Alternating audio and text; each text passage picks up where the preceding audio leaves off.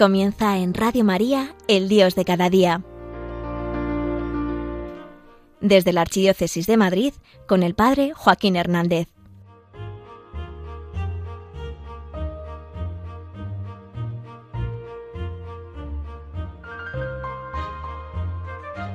Hablemos de la Virgen María, porque sí, porque ella lo vale. Toca despertar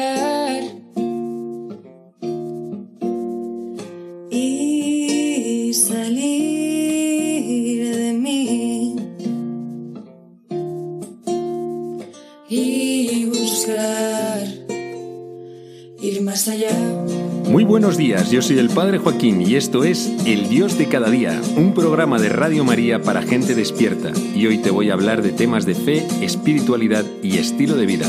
Bienvenido, bienvenida, estamos en familia.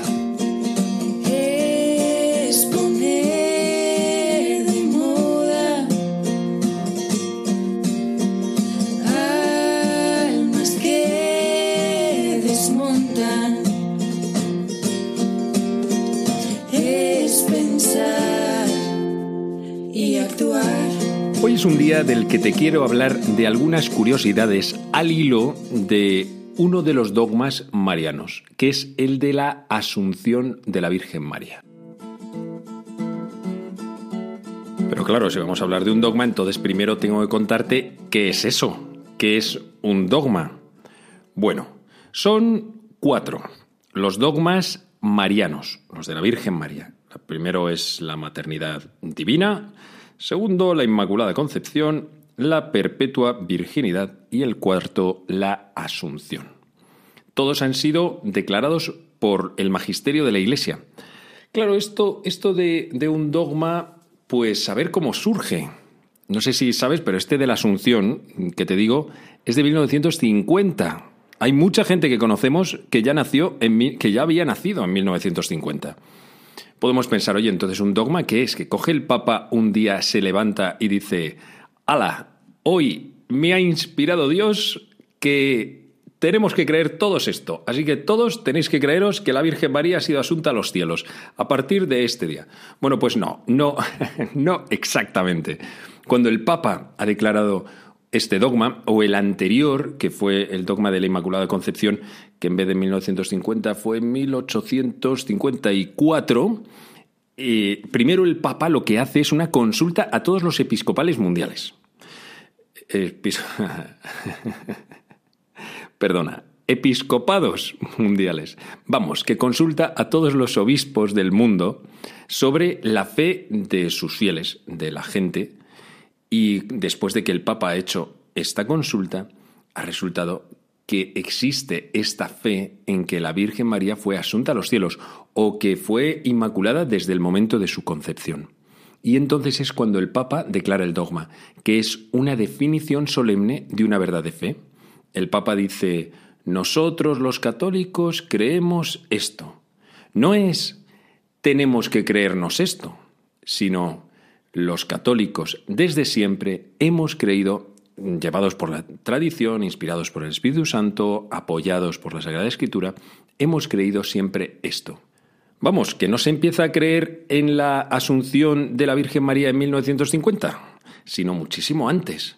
De hecho, esto se vio muy claro con la declaración del dogma de la Inmaculada Concepción, en 1854, donde España fue una gran defensora de la declaración de ese dogma allí en Roma, porque desde hacía muchísimos siglos antes ya había cofradías y parroquias en España dedicadas a la Inmaculada Concepción.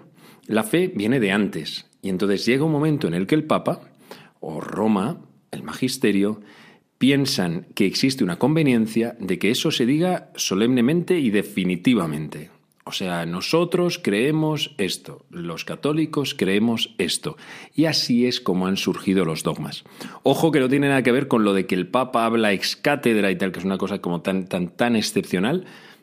Bueno, igual que los dogmas. Pero bueno, que no tiene que ver una cosa con la otra. Ya sabes que el libro del Apocalipsis es súper misterioso y hay un texto que habla de la Virgen María pero sin hablar de la Virgen María. Te lo voy a leer y saca tú tus propias conclusiones. Ten en cuenta que lo escribe San Juan, el que acompañó a María a los pies de la cruz. Aquel a quien le dijo Jesús, Juan, he aquí a tu madre. Y luego le dijo a María, Madre, he ahí a tu hijo. Bueno, pues este mismo, tiempo después, escribe, se abrió en el cielo el santuario de Dios y apareció en el gran santuario el arca de su alianza. Un gran signo apareció en el cielo, una mujer vestida del sol y la luna bajo sus pies y una corona de doce estrellas sobre su cabeza. Y está encinta y grita con dolores de parto y con el tormento de dar a luz. Y apareció otro signo en el cielo, un gran dragón rojo que tiene siete cabezas y diez cuernos, y sobre sus cabezas siete diademas, y su cola arrastra la tercera parte de las estrellas del cielo, y las arrojó sobre la tierra. Y el dragón se puso en pie ante la mujer que iba a dar a luz, para devorar a su hijo cuando lo diera a luz. Y dio a luz un hijo, varón, el que ha de pastorear a todas las naciones con vara de hierro, y fue arrebatado su hijo junto a Dios y junto a su trono.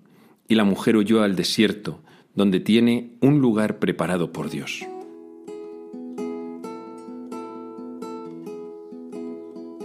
No me voy a meter en todo el tinglao del dragón rojo, todas estas cosas, pero sí en la imagen de la mujer. Habla de una mujer que ha sido revestida del sol que tiene la luna sobre sus pies y está coronada de doce estrellas y está encinta, va a dar a luz un hijo que pastoreará a todas las naciones y que es el objetivo de persecución de aquel malévolo, diabólico dragón rojo. Está hablando de una manera figurada de la Virgen María, pero también podríamos decir que está hablando figuradamente de la Iglesia, que sigue dando a luz a Jesús, porque tenemos la gran suerte de tener esta madre, que es la que ha alumbrado en ti, en mí, la fe. Gracias a la Iglesia, nosotros ahora mismo tenemos fe. Y puedes decir, bueno, no, no ha sido exactamente la Iglesia. Bueno, o sí, ¿no? Habrán sido tus padres, tu abuela, un catequista o un libro que te leíste una vez, una experiencia que has tenido en un determinado lugar, ¿no? La Iglesia es la madre que sigue dando a luz a este hijo. Ella está encinta. La Iglesia permanentemente está encinta dando a luz a su hijo. Y luego dice también que ha sido esta revestida de sol. Aquí quiero fijarme en la Virgen María, cómo la Virgen María ya está ahora mismo en el cielo glorificada. Decir revestida de sol es como si Dios mismo luciese a través de ella. Yo me imagino que cuando uno es muy, muy santo, es como un cristal que está limpísimo. Cuando un cristal está un guarrete, entonces se queda un montón de luz. Y entonces no, no deja pasar toda la luz del sol que quiere, que quiere atravesarlo. Y entonces, ¿qué hacemos? Pues lo limpiamos, porque si no nos deslumbra. Es como cuando uno va conduciendo y tiene el cristal muy, sucio. Deslumbra, pero deslumbra el cristal. Y eso hace que no puedas mirar, ¿no? La Virgen María no es así. La Virgen María es como un cristal perfectamente limpio, de tal manera que la luz de Dios, ese sol que siempre brilla, pueda atravesar totalmente. Por eso ella es tan luminosa. No brilla por luz propia. Ojo, la Virgen María no brilla por luz propia, sino que nos transparenta, nos refleja el amor de Dios. De hecho, no sé si lo sabes, pero dentro de nuestra fe, algo que se llama la adoración solamente se reserva a Dios. O sea, hay, hay, gente que nos echa en cara a los católicos que nosotros adoramos a, a, la Virgen María y adoramos a los santos. Esto es totalmente mentira. Nadie trata a la Virgen María o a los santos como le trata a Jesucristo. El hecho de que a lo mejor tú te pongas de rodillas delante de una imagen de la Virgen María o de un santo no significa que lo estés adorando, o sea que estés postrando todo tu corazón delante de él o de ella. Nosotros postramos nuestro corazón, se lo entregamos absolutamente solamente a Jesús. La adoración solo le corresponde a Dios. A la Virgen María, honra.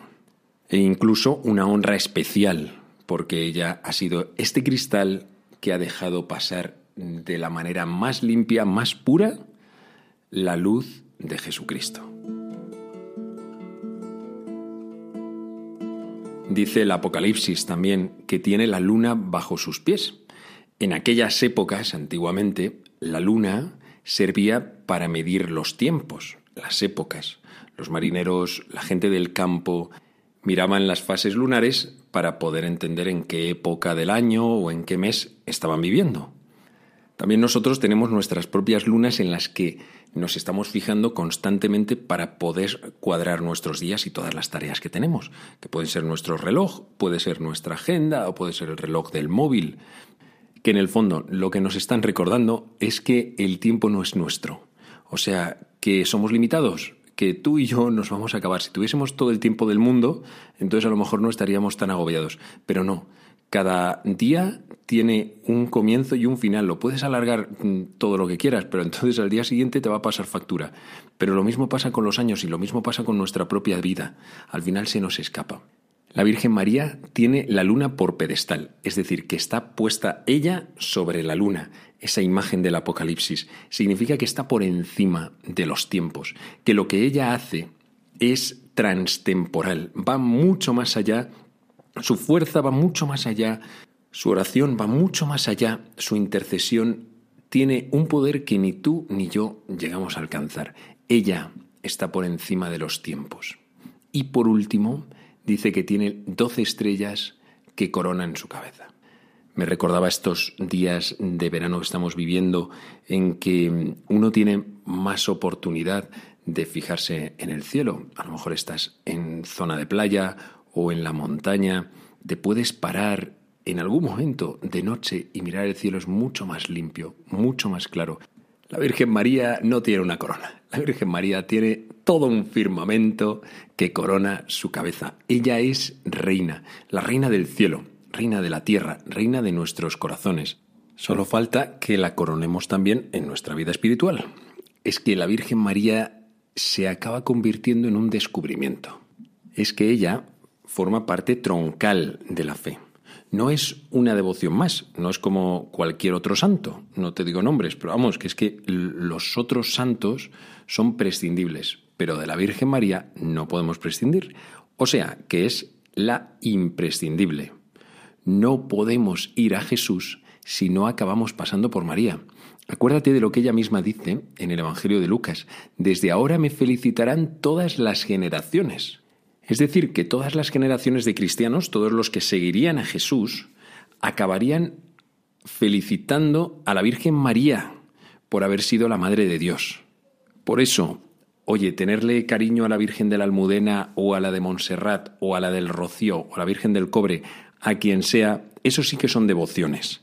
Pero la Virgen María, María, eh, no sé, como la del Evangelio, la Virgen María en general, eso es troncal. Yo a veces pienso que las diferentes devociones son como las fotos de nuestra madre. Tú y yo tenemos una madre y tenemos un montón de fotos de ella. En una sale más joven, en otra más mayor, en una sale vestida de una manera, en otra de otra manera, ¿no? Así son las diferentes advocaciones de la Virgen María.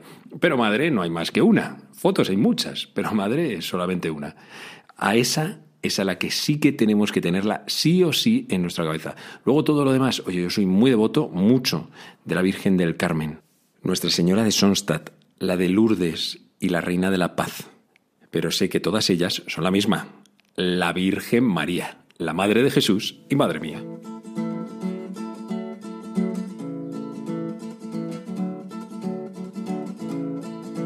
Y que no deje de contarte qué es la asunción de la Virgen María. Si estamos hablando de este dogma, te tengo que contar en qué consiste. Ojo que vienen curvas, porque yo solamente con contarlo digo, oye, mira qué raro. Entonces necesito una explicación, ¿eh? Ojo. La Virgen María, acabados los días de su paso por esta vida, es elevada en cuerpo y alma a los cielos. Y ya está. Este es el dogma. Elevada en cuerpo y alma a los cielos. Hay diferentes tradiciones. Hay quien dice que murió en Jerusalén. Hay quien dice que murió en Éfeso. También hay unas tradiciones que dicen que murió. Realmente murió, su alma fue delante de Dios y su cuerpo fue sepultado. Y al tercer día fue llevado a los cielos. Por eso asunta, o sea, elevada. Hasta los cielos, al tercer día. Pero luego hay otra tradición que dice que no, que habla de la dormición. O sea que la Virgen María, en vez de morirse, se durmió y en ese momento cuerpo y alma fue elevado a los cielos. Pero bueno, que al final todos queremos decir lo mismo, que no solamente su alma, sino que también su cuerpo fue elevado a los cielos. No como tú o como yo, que en principio, si nada lo remedia, cuando moramos, nuestra alma se presentará delante de Dios para el juicio particular. Y nuestro cuerpo, pues al hoyo, al hoyo o la incineración o algo así. Pero, pero con la Virgen María no ocurrió así. ¿Por qué ella tendría este privilegio? ¿Por qué? Bueno, pues porque en ella estaba cumpliéndose lo que en ti y en mí va a ocurrir. Lo que pasa es que en ella ya no hay que esperar más tiempo. En ti y en mí sí, pero en ella no. Ella directamente asunta el cuerpo y alma a los cielos. ¿Y por qué digo que va a ocurrir en ti y en mí? Bueno, pues porque hay una verdad de nuestra fe que se nos olvida, y es la resurrección de la carne. ¿Te has fijado que eso lo decimos los domingos en misa? Creo en la resurrección de los muertos. Esto lo decimos en uno de los credos, pero en el otro decimos creo en la resurrección de la carne. O sea que lo que resucita es la carne. O sea, lo que resucita tiene que ser lo que ha muerto. El alma no muere, muere el cuerpo. Bueno, en realidad mueres tú, pero tu alma es la que llega hasta el cielo. Pero bueno, que contigo se muere también tu cuerpo y es sepultado. Repito, o es incinerado. Hago esta aclaración porque a veces la gente se lía y, piensa que, que la Iglesia no admite la incineración y tal. Bueno, no es que lo recomiende como principal método, lo que recomienda más es, es, el enterramiento tradicional, pero bueno, tampoco ni lo condena, ni lo prohíbe, ni nada. Entonces en eso también llamarte a la tranquilidad. Sí que nos pide que ese cuerpo, aunque esté en cenizas, lo pongamos en un lugar sagrado. O sea, que no lo echemos a, los montes, a los ríos, a las aguas, ni plantemos un limonero con él sino que le tengamos reverencias, que, es, que es el, son las cenizas de nuestro difunto, ¿no? Y que podamos, pueda estar en un sitio donde podamos rezar y tal y tal. Bueno, el caso es que ese cuerpo está llamado a resucitar, a resucitar un día, que Dios volverá a llamar a la vida a esos cuerpos. ¿Y cuál es el destino? ¿Cuál es el cielo, el cielo prometido? Al que todavía no hemos llegado, al que todavía no han llegado ni siquiera los que ya han muerto es ese cielo nuevo y esa tierra nueva que están prometidos también, por cierto, en el libro del Apocalipsis. Que todo volverá a la vida. Dios ha venido a salvar al hombre. Y el hombre es cuerpo y es alma. Esto ojalá no se nos olvide. A veces hemos caído en el engaño de pensar que tú y yo somos como un alma y que luego tenemos un cuerpo. Pero no, no, no es así. Tú y yo somos cuerpo y somos alma. Cuando tú has pillado el coronavirus, y lo has pillado, lo has pillado tú, no lo ha pillado tu cuerpo. O puedes decir, no, pero a mí lo que me duele es una pierna. Bueno, ya, pero quien está fastidiado eres tú. Cuando te levantas dices buenos días y lo dices con tus labios, y el otro lo escucha con sus oídos. Y dices un te quiero y demuestras amor dando un abrazo. ¿Por qué? Porque hay ahí una simbiosis, un trabajo conjunto entre tu cuerpo y tu alma. Eso es lo que somos, la persona es eso. Si tuviésemos que pensar en cuál es nuestra esencia, pues es eso, el que somos personas. Dios ha venido a salvarnos en todo lo que somos. Por eso Jesús se encarna, se hace carne. Él asume la corporalidad para salvar también la corporalidad.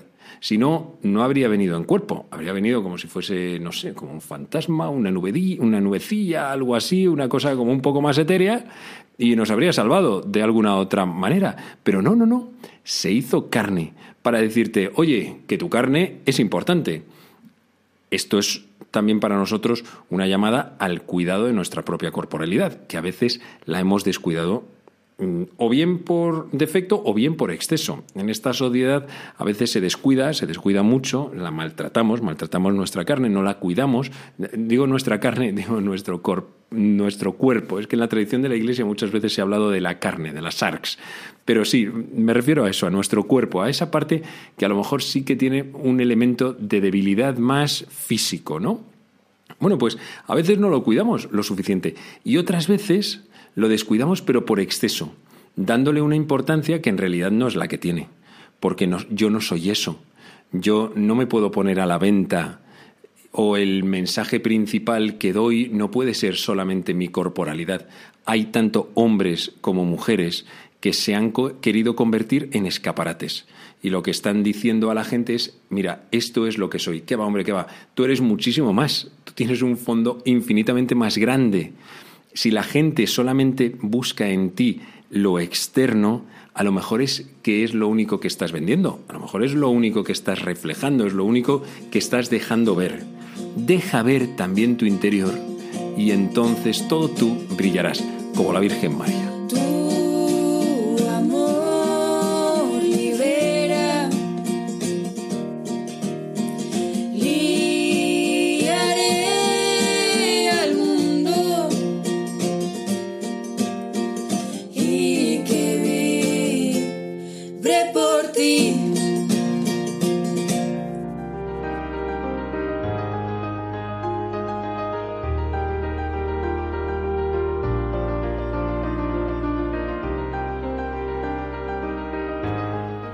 Finaliza en Radio María El Dios de cada día, hoy desde la Archidiócesis de Madrid con el Padre Joaquín Hernández.